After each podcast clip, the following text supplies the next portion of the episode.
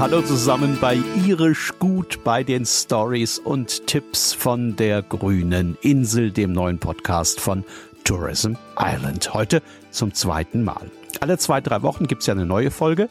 Findet ihr immer auf island.com, aber natürlich auch überall da, wo es gute Podcasts gibt. Heute sind wir unterwegs auf einer der schönsten und längsten Küstenstraßen der Welt und entdecken dort einige der magischsten Landschaften der irischen Insel. Ich bin Stefan Link, ich bin Reisejournalist und seit vielen Jahren in der Welt unterwegs und natürlich auch und besonders gerne in Irland. Ich äh, schreibe Reportagen, ich schreibe Stücke fürs Radio, ich schreibe Romane, von denen einer sogar auf unserer Lieblingsinsel spielt. Seid ihr soweit? Dann kommt hier die neue Folge von Irisch gut. Stories und Tipps von der grünen Insel. Und heute sind wir auf dem Wild Atlantic Way unterwegs, der 2500 Kilometer langen Strecke an der Westküste der Insel.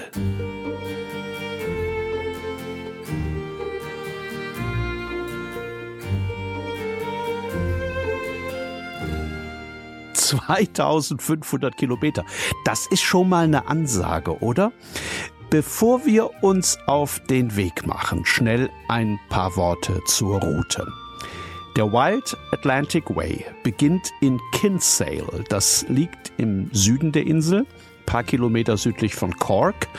Dann führt er ein Stück nach Westen, macht dann unten diesen Schlenker nach Norden und folgt anschließend der kompletten Westküste bis hinauf nach Marlene Head in Donegal. Und wenn ihr euch jetzt fragt, das sind doch nie und nimmer zweieinhalbtausend Kilometer, wie kann denn das sein? So groß ist Irland doch gar nicht. Dann schaut mal ganz kurz auf eine Landkarte. Da kann man nämlich ganz schön sehen, dass es auf der ganzen irischen Insel so gut wie kein Stück Küste gibt, das kerzengerade ausverläuft. Immer und überall sind da Buchten und Einschnitte, Vorsprünge, Halbinseln, Kehren und Kurven und Ecken und Kanten. Und wenn man das sieht, dann kann man sich vorstellen, so kommen die 2500 Kilometer des Wild Atlantic Ways zusammen. Und genau das ist es ja auch, was eine Reise an der Küste so aufregend macht. Das ist hinter jeder Kurve anders aussieht und dass man alle fünf, sechs Minuten ein komplett neues Panorama hat und natürlich auch, klar, alle fünf, sechs Minuten anhält und aussteigt und mindestens mal ein paar Fotos und ein paar Selfies macht. Genau dafür hat man übrigens immer wieder Haltebuchten an den Wild Atlantic Way gebaut, an denen man wirklich völlig problemlos rausfahren und aussteigen kann, ohne dass man den Verkehr hinter sich komplett blockiert.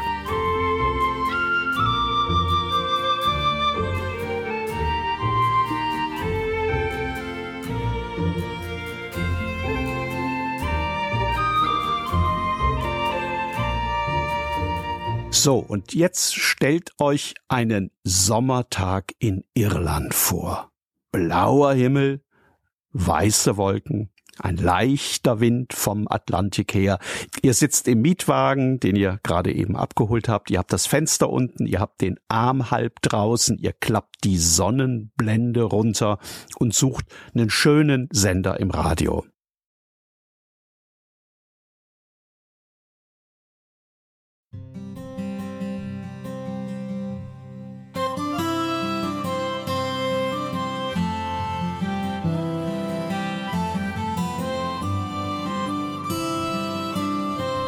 Dann fahrt ihr los auf dem Wild Atlantic Way. Auf der richtigen Straßenseite bitte, denkt immer dran, Linksverkehr. Also bedeutet für euch jetzt und auf der kompletten Strecke links ist das Meer, rechts ist Irland. Das wird jetzt tatsächlich immer die ganze Zeit so sein.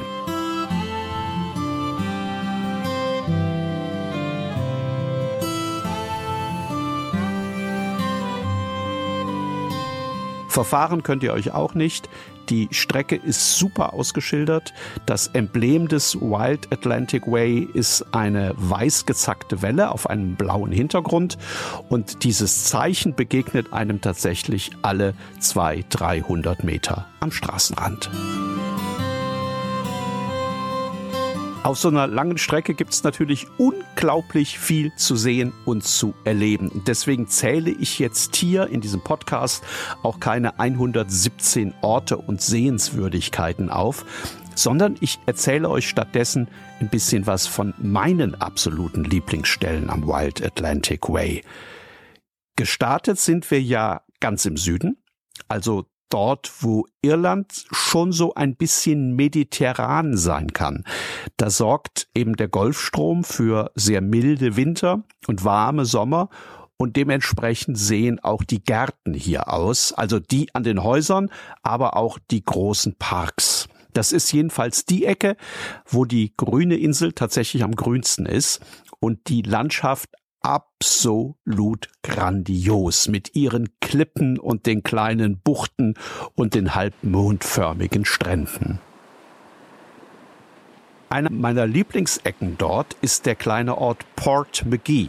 Das ist ein naja, so ein richtiger Fischerort mit einem kleinen Hafen und mit bunt gestrichenen Häusern direkt am Wasser. Warum ist das einer meiner Favoriten?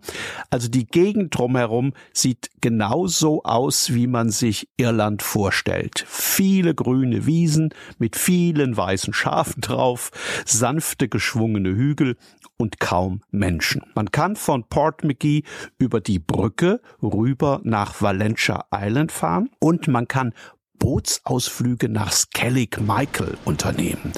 Dieses Skellig Michael das ist eine alte Klosterinsel draußen vor der Westküste. Die ragt wie eine Pyramide aus dem Meer hinauf. Und äh, wenn das Wetter gut ist, kann man die auch von der großen Insel aus sehen. Ähm, diese Pyramide im Dunst hinten am Horizont. Früher haben auf Skellig Michael tatsächlich Mönche gelebt, kann man sich vorstellen, in kompletter Einsamkeit und Isolation. Vor ein paar Jahren sind Teile der Star Wars Saga da draußen gedreht worden. Man kann äh, mit dem Boot hinausfahren nach Skellig Michael, funktioniert aber nur, wenn nicht gerade zu hoher Seegang ist. Und wenn man Glück hat, klappt dann auch noch die Landung auf Skellig Michael. Also dann kann man tatsächlich aussteigen, auf die Insel drauf und dann eine uralte Treppe hinauflaufen, bis man ganz nah am Himmel zu sein scheint. Was die Mönche, die hier gelebt haben, wahrscheinlich damals genauso gefühlt haben. Wenn das Wetter gut ist und klar ist und wenn nicht so viel Dunst über dem Meer liegt, dann kann man von Skellig Michael aus bis hinüber zur Dingle Peninsula sehen. Die liebe ich auch. Das ist diese Halbinsel, die wie so ein ausgestreckter Zeigefinger in den Atlantik hinausragt. Da war ich ein paar Mal wandern, das kann man da ganz wunderbar machen. Und äh, das ist übrigens auch etwas, das man fast überall am Wild Atlantic Way tun kann. Wandern und auch mal unbedingt ausprobieren sollte, wenn man ein bisschen Zeit zwischendrin hat. Einmal war ich da mit einem Storyteller unterwegs. Das ist ein Wanderführer, der einem beim Wandern Geschichten erzählt. Also Klar, diese typischen von Feen und Kobolden, aber die erzählen auch Stories aus der irischen Vergangenheit. Und so ein Storyteller, der kann einem zum Beispiel erklären, dass die Bodenwelle da vorne nicht einfach so eine Bodenwelle ist, sondern dass das tatsächlich die überwachsenen Reste eines alten Steinforts sind. Also so Sachen wissen die alle. Ich weiß noch, dass ich mit dem dann irgendwann auf dieser Dingel-Halbinsel in ein äh, völlig abgelegenes Tal hineingewandert bin und das sah ganz malerisch aus. Das war flach, klar. Und links und rechts haben sich die Felsen bis hoch hinauf in den Himmel gestapelt.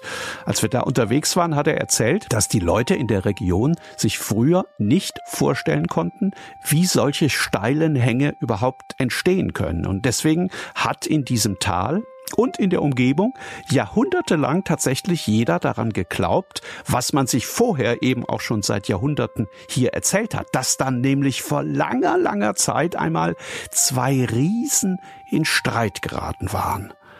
Und die haben sich da so richtig reingesteigert und sich irgendwann vor lauter Wut mit Felsbrocken beworfen. Der eine stand auf der einen Seite des Tales, der andere auf der anderen. Beide haben offenbar ganz schlecht gezielt und deswegen den jeweils anderen nie getroffen. Und deswegen mussten sie immer weitermachen in ihrer Wut und immer weiter, so lange, bis sich auf beiden Seiten des Tales diese hohen Berge aufgetürmt haben, die man bis heute da sehen kann.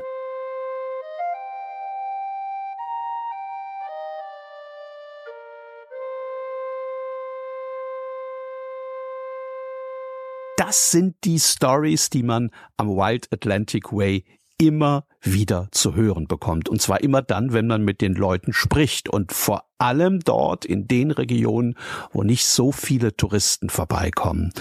Das ist was, was ich immer wieder gemerkt habe und sowieso bei jeder Reise durch Irland immer wieder feststelle. Je weniger Leute in einer Gegend unterwegs sind, desto mehr freuen sich die Einheimischen, wenn sie realisieren, dass sich die Besucher, die da mit dem Mietwagen angefahren kommen, dass die sich tatsächlich für ihre Heimat interessieren. Die Iren sind ja alles geborene Erzähler und wenn man mal mit einem Tankwart redet oder nach dem Bezahlen noch einen Moment in der Bäckerei bleibt, dann erfährt man dort oft mehr über das Land als aus allen Reiseführern.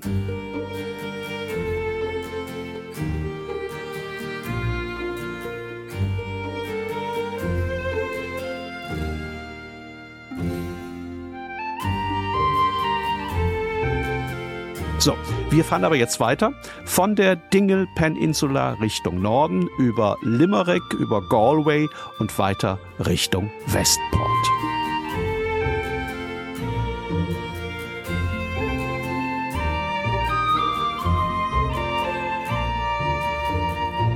kurz vorher, also kurz bevor man nach Westport kommt, kann man rechts an der Straße einen Berg sehen. Das ist der Crow Patrick. Das ist der heilige Berg der Iren. Wenn ihr Zeit habt, wenn das Wetter schön ist und wenn ihr ja, so ein bisschen Kondition habt, dann lauft doch da hoch. Man kann unten gut parken, da gibt's einen Riesenparkplatz, da gibt's so ein ähm, kleines Infohäuschen, wo man sich ein bisschen informieren kann, wo man auch ähm, eine Karte bekommt, die man eigentlich nicht braucht, weil es nur einen Weg nach oben gibt. Und wenn ihr oben seid, der Blick vom Gipfel, der ist sensationell. Da sieht man ein großes Stück der Westküste von dort oben. Man sieht, woher man gekommen ist auf dem Wild Atlantic Way und man sieht auch, wohin der Weg weiterführt. Ist nicht besonders steil, bis auf die letzten paar hundert Meter, die sind ah, allerdings dann ziemlich heftig. Da gibt's dann keinen richtigen Weg mehr, sondern man muss über so eine Art Geröllhalde kraxeln. Ich bin da ziemlich ins Schnaufen gekommen, ehrlich gesagt. Ich musste alle paar Minuten mal anhalten und, und Luft holen. Und äh, ich bin während dieser hm, kleinen Pausen bestimmt von fünf oder sechs anderen Wanderern überholt worden, die alle, Achtung, barfuß unterwegs waren. Beim ersten habe ich noch gedacht, ach komm, der macht irgend so ein verrücktes Survival-Training. Aber als dann auch der nächste und der übernächste barfuß an mir vorbei sind, da habe ich dann den überübernächsten gefragt, warum sie das um alles in der Welt machen. Und der hat mir dann erklärt, dass die Kapelle oben auf dem Crow Patrick, dass die ein ganz wichtiges Pilgerziel ist, weil der heilige Patrick oben auf dem Berg einmal 40 Tage am Stück gefastet haben soll und dass deswegen richtige Pilger traditionell tatsächlich barfuß auf diesen Berg hinauflaufen würden ist ein besonderer Berg. Ähm, man hat hier auch schon Gold gefunden und hat dann natürlich mal Experten gefragt und die haben geschätzt, dass man tatsächlich Vorkommen im Wert von einigen hundert Millionen Euro abbauen könnte. Weil das aber ein heiliger Berg ist, hat man sich entschieden, keine Mine in die Flanke hineinzutreiben und alles so zu lassen, wie es ist, wie es schon immer war und wie es dann hoffentlich auch immer sein wird wenn man das weiß, also dass es da Gold gibt, dann bückt man sich natürlich auf dem Rückweg immer wieder mal, weil man denkt, oh, der Stein da vorne oder der da hinten, die, die glitzern so merkwürdig. Ich habe das auch gemacht, klar, das macht wahrscheinlich jeder, der da unterwegs ist, aber ich habe wie viele andere oder wie die meisten anderen wahrscheinlich nichts gefunden.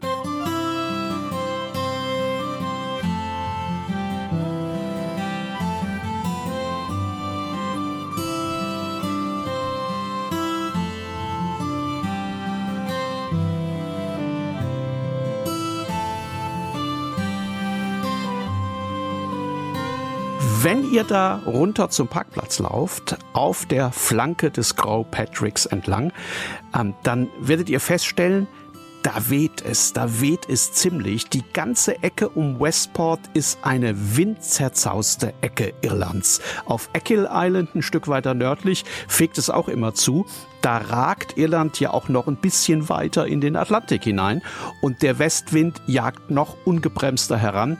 Aber möglicherweise ist das ja genau das, was die Menschen lieben, die hier leben. Diese Luft, diese Leere, diesen frischen Wind und dieses Gefühl, weit weg von allem zu sein. Es liegt auch, auch das bekommt man ganz schnell mit, eine ganz besondere Ruhe über Eckle Island. Wenn man zwei oder drei Stunden da ist, dann scheint man tatsächlich so in einer anderen Welt zu sein. Es, es gibt ja Orte, die das mit einem machen. Da habt ihr bestimmt auch schon den ein oder anderen erlebt auf euren Reisen.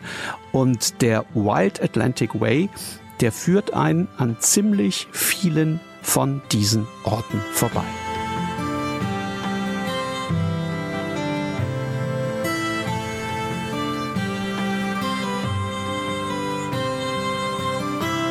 Achso, das hier wollte ich die ganze Zeit schon sagen. Man muss den natürlich nicht in einem Rutsch komplett abfahren, den Wild Atlantic Way.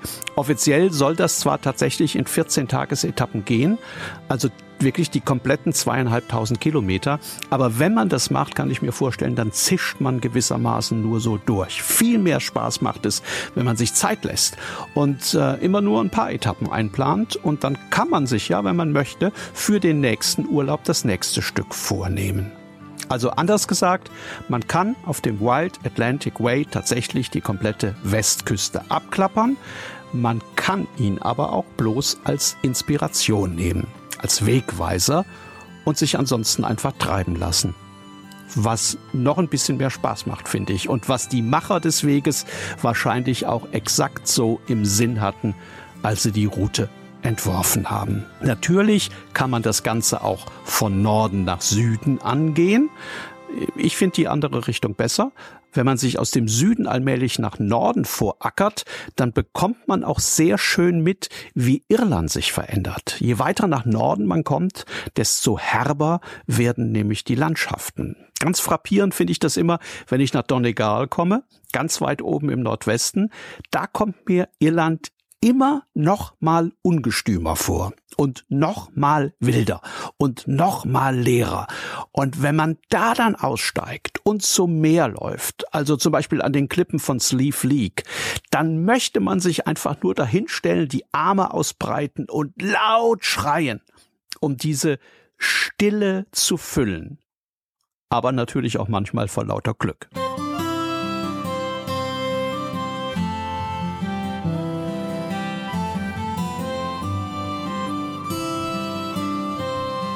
Auch die Farben ändern sich, je weiter man nach Norden kommt. Aus diesem typisch satten irischen Hellgrün wird eher so ein Olivgrün. Das Braun des Torfes macht dem Rostrot des Moores Platz. Und wenn sich ein Sonnenstrahl durch die Wolken bohrt, dann blinkt das Quarzit in den grauen Granitblöcken manchmal wie ein zerbrochener Spiegel.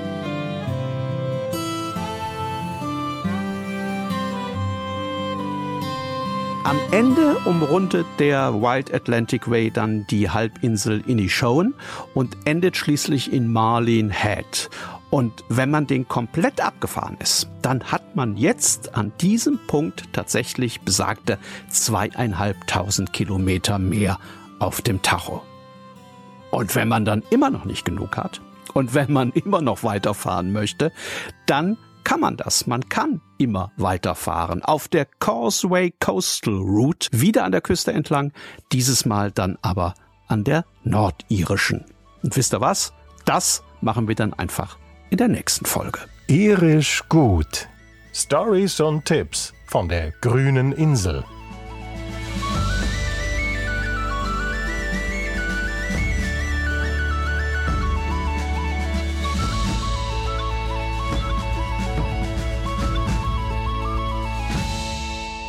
Das war die neue Folge von Irisch Gut, Stories und Tipps von der grünen Insel. Ich hoffe, euch hat das Spaß gemacht. Möglicherweise ist der Wild Atlantic Way ja auch ein guter Tipp für euren nächsten Irlandurlaub. Ich kann den wirklich nur empfehlen. Da gibt es sehr viele, sehr tolle Ecken, die darauf warten, von euch entdeckt zu werden.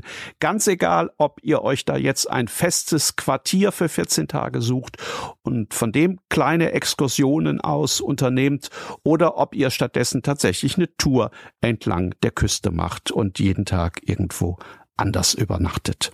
Wir haben noch ganz viele Infos rund um den Wild Atlantic Way in die Show Notes geschrieben.